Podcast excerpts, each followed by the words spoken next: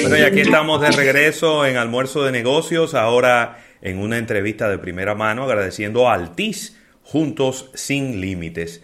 Y Rafael, tenemos con nosotros a Luis Miguel Eyaime, quien es gerente de crédito y fortalecimiento de Fundación Reservas, con quien vamos a estar conversando de algo, bueno, el tema con las pymes y con las MIPYMES es un tema de interés siempre para, para nosotros y creo que para la economía dominicana en sentido general, algo que se llama el Plan Reactiva tu MIPYME.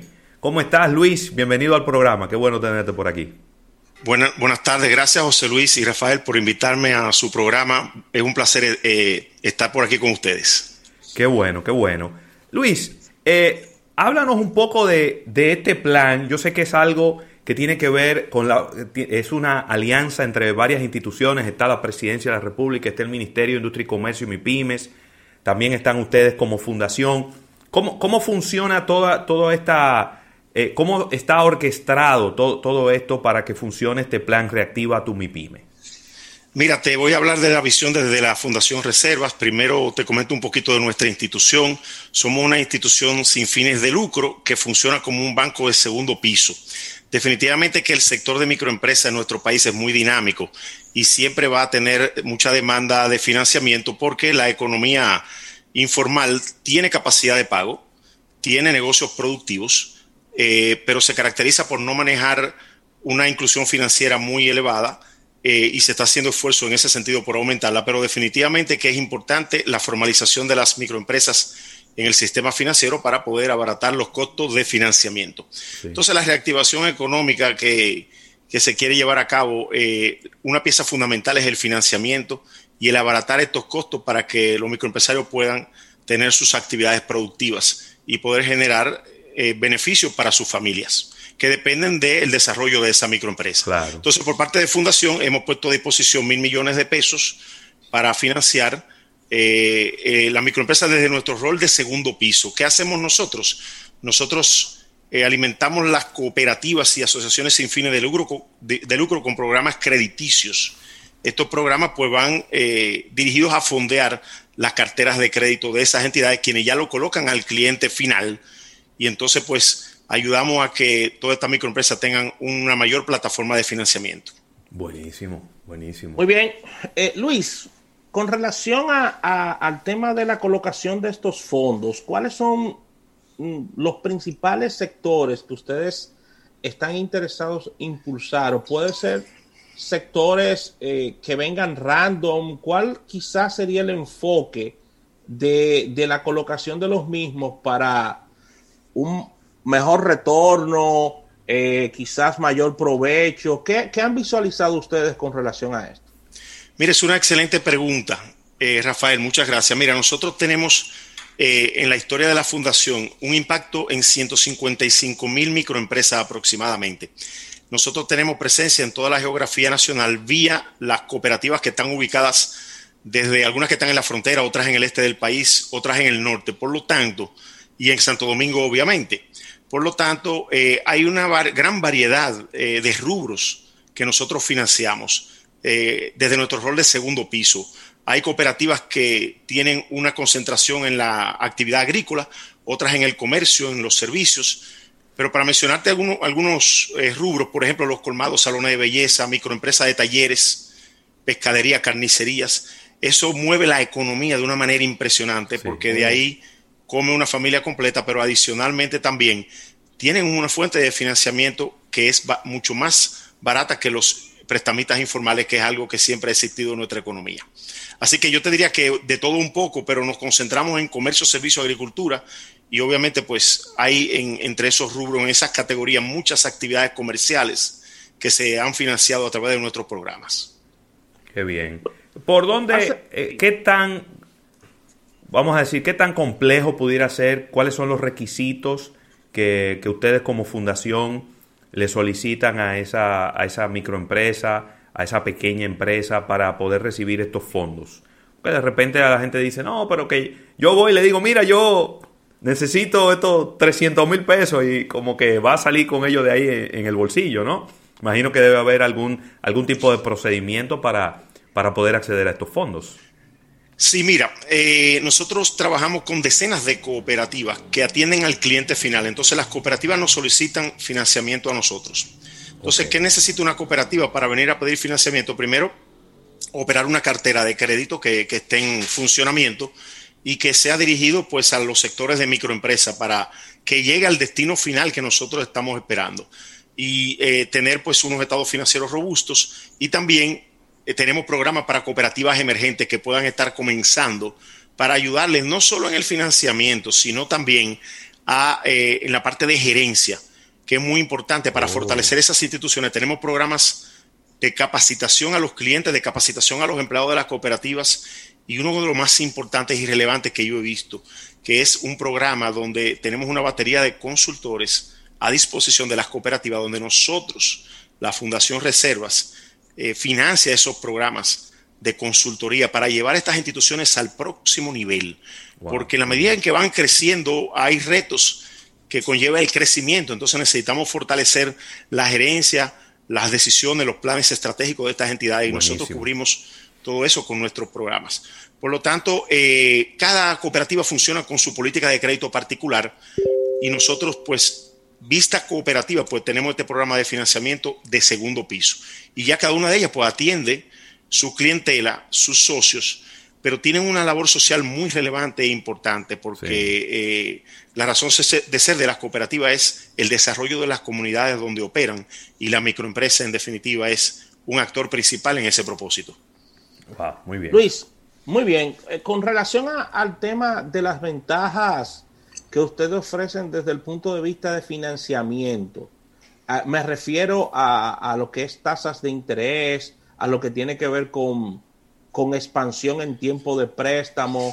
Háblame un poquito sobre eso para que las personas puedan ver cuáles ventajas pueden tener a la hora de, tocar estos créditos. Mira, hay muchas ventajas, Rafael. Esa es una excelente pregunta. Por ejemplo, nuestros créditos tienen tasa fija por la vida del crédito. Nuestros plazos van entre 5 y 7 años y en una economía como la nuestra, que siempre hay reprecio de los préstamos, ese es un atributo fundamental, el tener tasa fija a largo plazo y eso lo, puede ofrecer la Fundación Reservas. Nuestras tasas eh, van desde el 7% en adelante, dependiendo del tipo de producto y del tipo de institución que nosotros eh, manejemos. Pero al final del día, ¿qué es lo bueno de esto? Que nuestros programas llegan al usuario final del microcrédito mucho más barato que el crédito tradicional a la microempresa. Porque nosotros tenemos un tope en nuestros programas que las cooperativas se comprometen con nosotros a no superar ese tope y por lo regular eh, está entre 7 y 8 puntos por debajo del promedio en la banca nacional de eh, la tasa de interés al microcrédito. Por lo tanto, hay un beneficio tangible en educación al microempresario, pero en abaratamiento de costos para que éste tenga una mejor tasa de interés a la hora de tomar sus créditos. Buenísimo. De verdad que sí. Eh, Luis, con relación a, al tema de de cadena de valor, porque hablabas al principio, y estos temas me, apasionan, como yo fui banquero en alguna vez, en algún momento. Bueno, eh, eh, Luis trabajaba en un banco que yo trabajaba también, eh, hace muchos años. quería preguntarte sobre la cadena de valor de, en el sentido de Banreservas como institución. Tiene muchísimos productos, entiéndase tarjetas de débito, tarjetas de crédito.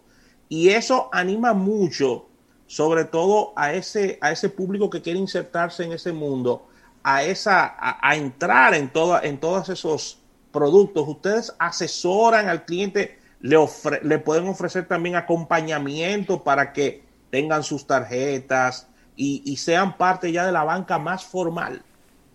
Mira, eso es una excelente pregunta. Tú sabes que los clientes de microempresa van evolucionando en el tiempo. Sí. ¿Ok? ¿Qué pasa? Tú, por ejemplo, nosotros nos apasionamos mucho por lo que hacemos, porque vemos, el otro día estábamos visitando una señora que hace dulce de coco a restaurantes. Wow. Y uno de los principales restaurantes de este país le compra el dulce de coco y ella está ubicada en San Cristóbal, en una casita humilde, y le donamos un equipo para que ella pudiera acelerar la producción de coco. Esa señora es cliente de una cooperativa de nosotros y entonces cuando ella crezca, eh, si su deseo es crecer, pues va evolucionando y puede ir entrando ya a una institución financiera más grande, por decirlo así. Pero en donde nosotros nos movemos, al sector de cooperativas, es donde esa persona es eh, atendida debidamente, acorde a su tamaño actual y sus necesidades actuales.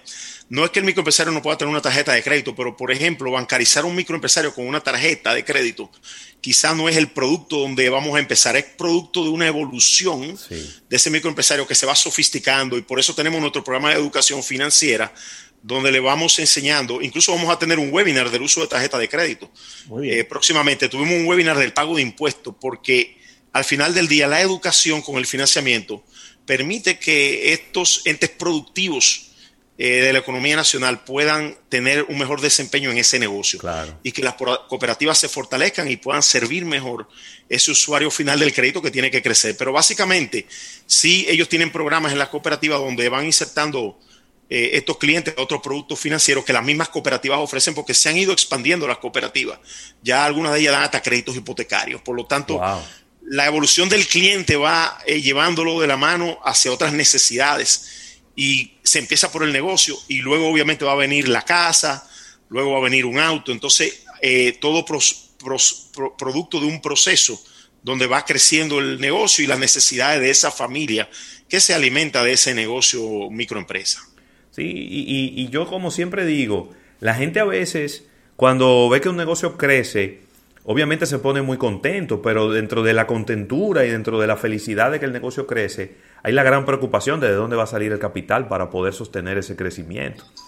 Porque si usted dice, bueno, yo hago 50 empanadas todos los días y las vendo. Si ya yo no, con 50 no es suficiente y tengo que hacer 100, yo tengo que buscar el doble del capital de trabajo para poder hacer 100 empanadas.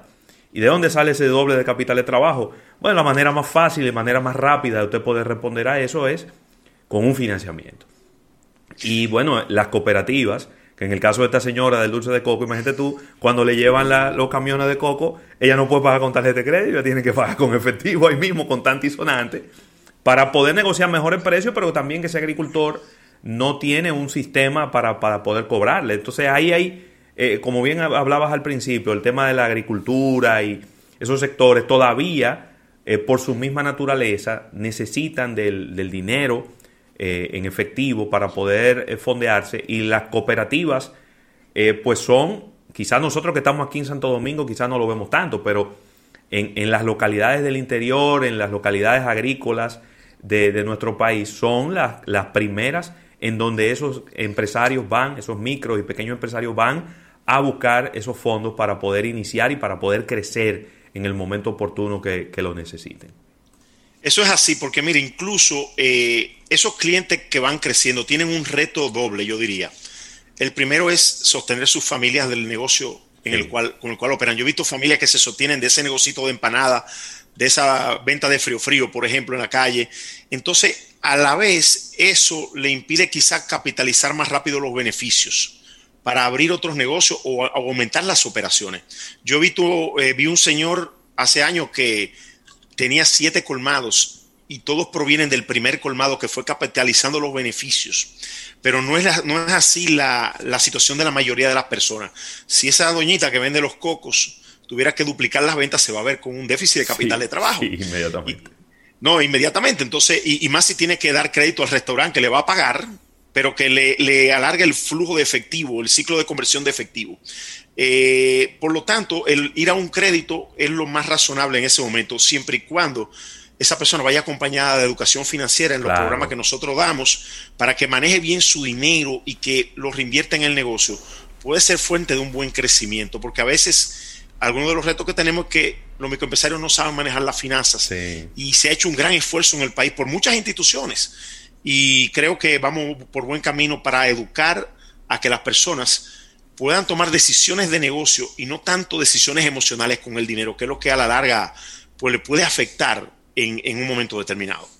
Buenísimo. Excelente, Luis. Ya para finalizar por mi parte, eh, procesos para acercarnos a ustedes y, y, optar por, esa, por esos financiamientos. Mira, básicamente nosotros tenemos un equipo aquí dirigido a aumentar el número de cooperativas que son clientes de la fundación. Nuestro plan estratégico establece triplicar ese número de cooperativas en el eh, mediano plazo.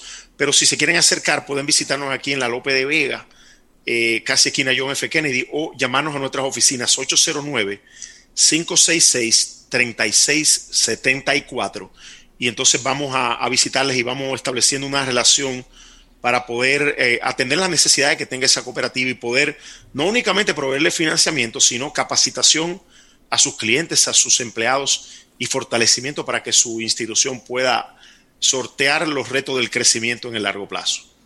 Excelente, excelente, Luis. Bueno, Luis, de verdad, muchísimas gracias por, tu tiempo. Luis Miguel Jaime, gerente de crédito y fortalecimiento de Fundación Reservas. Gracias por, por, darnos estas informaciones que, que muchas veces eh, le llegan así de manera, ¿verdad? Hasta de carambola y la gente dice, pero ven acá, pero mi hermano que tiene eh, un negocito, que mi mamá, que mi primo, que mi hermano, y, a veces se hace ese boca a boca y, y, bueno, pues la gente empieza a decir, pero mira, yo escuché estos planes de la Fundación Reservas y, y por ahí puede estar quien, quien quita la próxima empresa eh, pequeña y mediana que va a sostener a personas que han quedado sin empleo o sencillamente que necesitan ese, e, ese, ese dinero para seguir creciendo sus negocios. Muchísimas gracias por tu tiempo. Muchas gracias José Luis y Rafael.